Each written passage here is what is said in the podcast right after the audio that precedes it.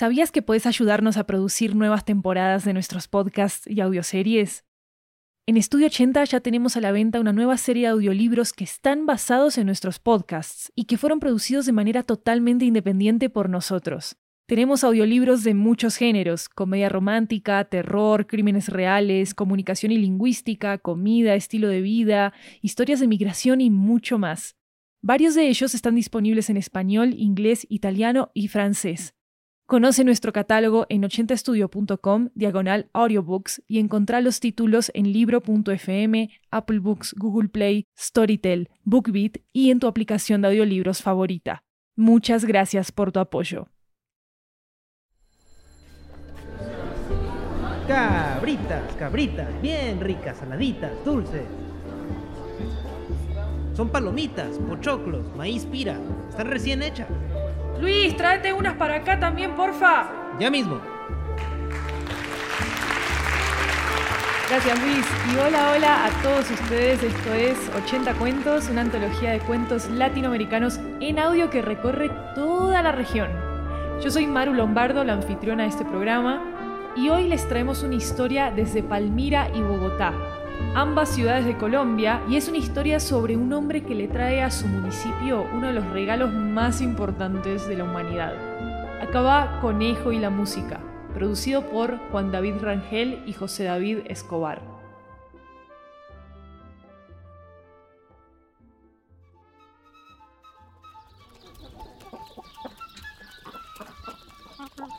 Todos los viernes, cada dos semanas, José Vicente Sánchez Acevedo, más conocido como Conejo, emprendía un largo viaje de trabajo.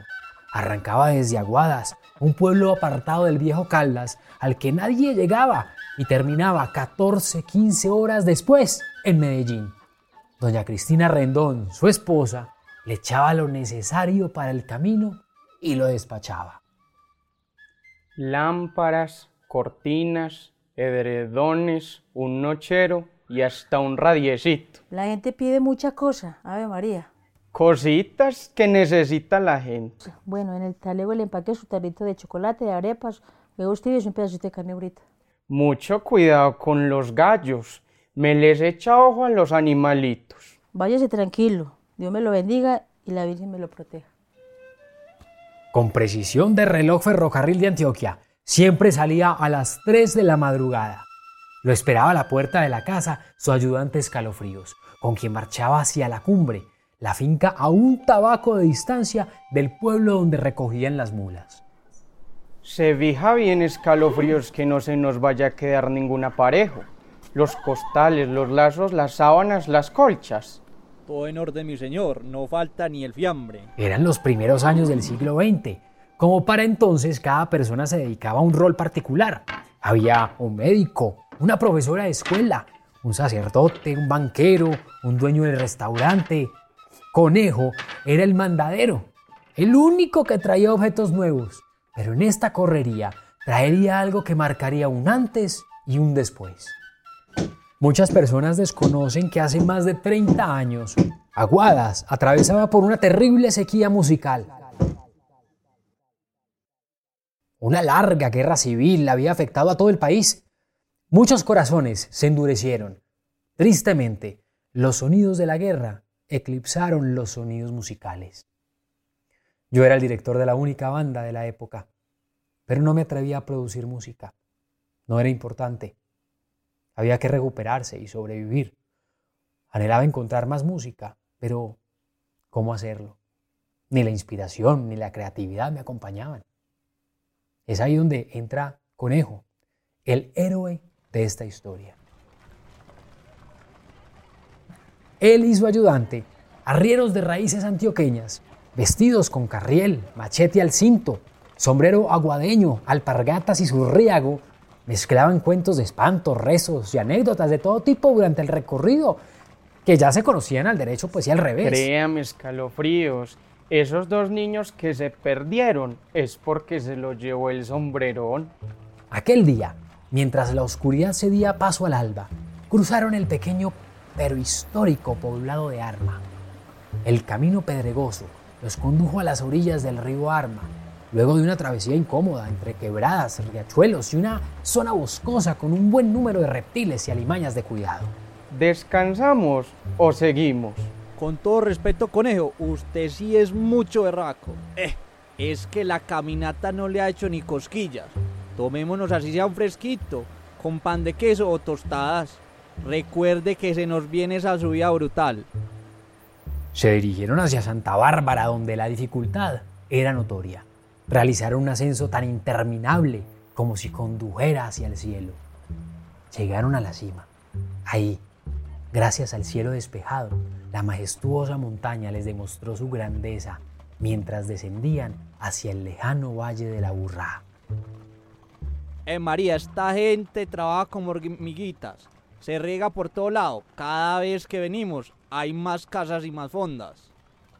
Finalmente, llegaron a la capital antioqueña cuando el sol de los venados se despedía por entre los techos de las casonas que adornan las principales vías de la incipiente urbe. Se alojaron en el hotelito de siempre. Allí comieron y muy temprano se acostaron. Tenían que madrugar al día siguiente a voltear y voltear. Antes de que la aurora sabatina iluminara la ciudad, los caminantes ya estaban listos para hacer sus vueltas. El primer día transcurrió con total normalidad. Todavía desconocían que algo diferente sucedería al día siguiente. Este no sería un domingo como el de viajes anteriores. Esa mañana, nuevamente madrugaron y salieron temprano siguiendo el camino que tenían trazado, aunque Conejo no quería demostrarlo. Este viaje había sido especialmente agotador, pero llegadas las 11 de la mañana, Conejo se sentó en una banca de la plaza principal. Se dio ante el pedido de descanso de sus pies, o tal vez eran sus orejas las que buscaban una excusa para capturar su atención. Conejo estaba tan acostumbrado a seguir sus tareas sin permitirse mayores distracciones que por primera vez notó la música. No, no paremos mucho, sigamos produciendo. Escucha cómo es de hermoso lo que suena. Vení, acerquémonos. Tenían el tiempo justo para conseguir el resto de los encargos, pero Conejo estaba extasiado por las melodías. Saque ese aguardiente y sírvase dos chorritos escalofríos. Conejo estaba feliz. Se me había olvidado esto. Lo que hace la música en el cuerpo. Y si nos la llevamos para Guadas. Ya cargamos muchas cosas y nos hace faltan otras tantas, a menos de que se le haga campo en mi mochila al lado de estas hojitas de café. A Conejo se le ocurrió entonces replicar los sonidos en esas hojas, una técnica que le conoció a sus compadres cafeteros. Así musicalizaban ellos sus jornadas de trabajo antes de que llegara la sequía musical a Guadas. Les hizo un doblez especial y al tiempo que con sus oídos finísimos escuchaba la canción, reprodujo las notas, no las mantenía en un solo sitio, las movía entre sus labios para interpretar en tonos agudos la canción con todas las características de una pieza musical. Conejo, se nos va a ir todo el día si no nos vamos, hombre. Los papeles se habían invertido. Ahora era Escalofríos quien lo estaba afanando porque llevaban horas en la plaza y Conejo no dejaba de tocar. Había perdido la noción del tiempo. Ya no le importaban las mercancías. Esta canción la conocerán todos. Vámonos entonces para que allá en Aguadas puedan escuchar esta maravilla. Las palabras de escalofríos cayeron como nota en clave e hicieron salir a Conejo de su trance. Recojamos lo que nos tienen guardado y vámonos ya. Conejo recorrió de regreso la ruta de casi un día entero de duración tocando la misma canción en las hojas de café. Conejo era un hombre avispado, andaba siempre alerta y era él quien guiaba a escalofríos. Pero esta vez su cabeza no le permitía pensar en nada que no fuera la canción que trataba de recordar. Yo no me explico cómo es que no le pasó nada, siendo que al andar haciendo música estaban prácticamente alertando a los bandidos. ¿O será que la música les gustó y por eso no le hicieron nada? en todo caso, el hombre se las arregló para llegar tocando con sus hojas de café.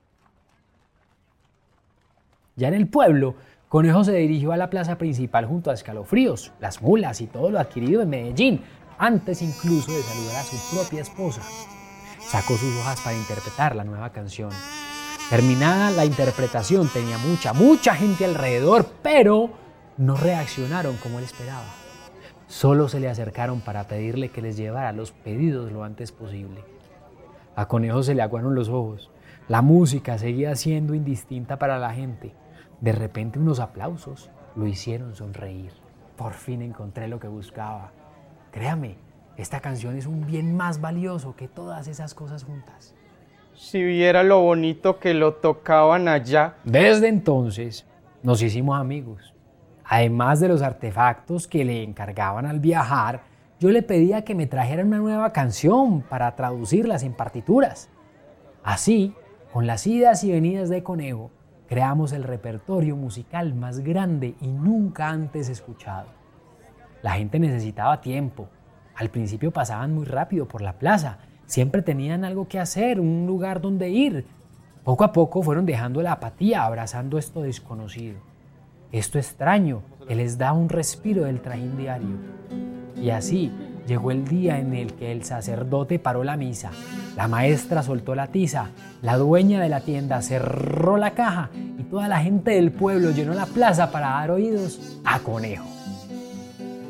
La música se hizo tan propia de la identidad de Aguadas que nosotros los aguadeños nos olvidamos de la tal sequía musical. Nuestro pueblo se transformó gracias al legado de un campesino, un hombre sensible que se detuvo a escuchar. Yo mismo me encargué de desempolvar los instrumentos musicales que tenía guardados. Todo el mundo hizo lo mismo. De a poco, los habitantes, en lugar de cachivaches, le pedían a Conejo que trajera instrumentos musicales, incluso que se trajera más canciones. Algunas personas desconocen las proezas de Conejo. A muchos se les ha olvidado, pues no se imaginan este pueblo sin su música. Sin embargo, la memoria de conejo sigue viva en cada instrumento y cada hoja de café que suenan aguadas.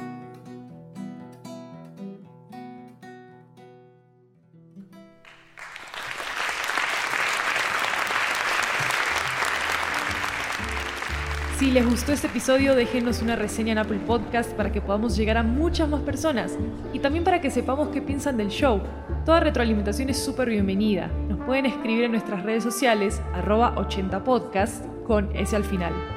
Recuerden también que hay una versión en inglés en este mismo podcast de esta historia, por si lo quieren escuchar. Se llama Mr. Rabbit and the Music. Esta historia fue escrita por Juan David Rangel, José David Escobar y José Sánchez Echeverry y fue producida por Juan y José David. Es una historia basada en la vida real de José Vicente Sánchez Acevedo, gracias a las historias de su nieto José Sánchez Echeverry. La asistencia técnica es de Gilmer Leandro Barrio Sánchez, la voz del narrador es de Santiago Gómez, la voz de Conejo es de Sebastián Marín García, la voz de Doña Cristina, la esposa de Conejo, es de Viviana Patiño Vélez, la voz de Escalofríos es de Juan Carlos Ochoa Correa y las flautas que escucharon en este episodio están aquí gracias a Wilmar Contreras del proyecto Flautas del Mundo. Agradecimientos especiales a Patricia Flores por su asistencia en el casting. El diseño sonoro de este episodio es de Jeremías Juárez, nuestro asistente de producción de 80 cuentos desde Buenos Aires, Argentina. Pueden consultar transcripciones de nuestros episodios en 80estudio.com diagonal 80-cuentos. Yo soy Maru Lombardo y esto es 80 Cuentos. Gracias por venir y obviamente gracias por escuchar.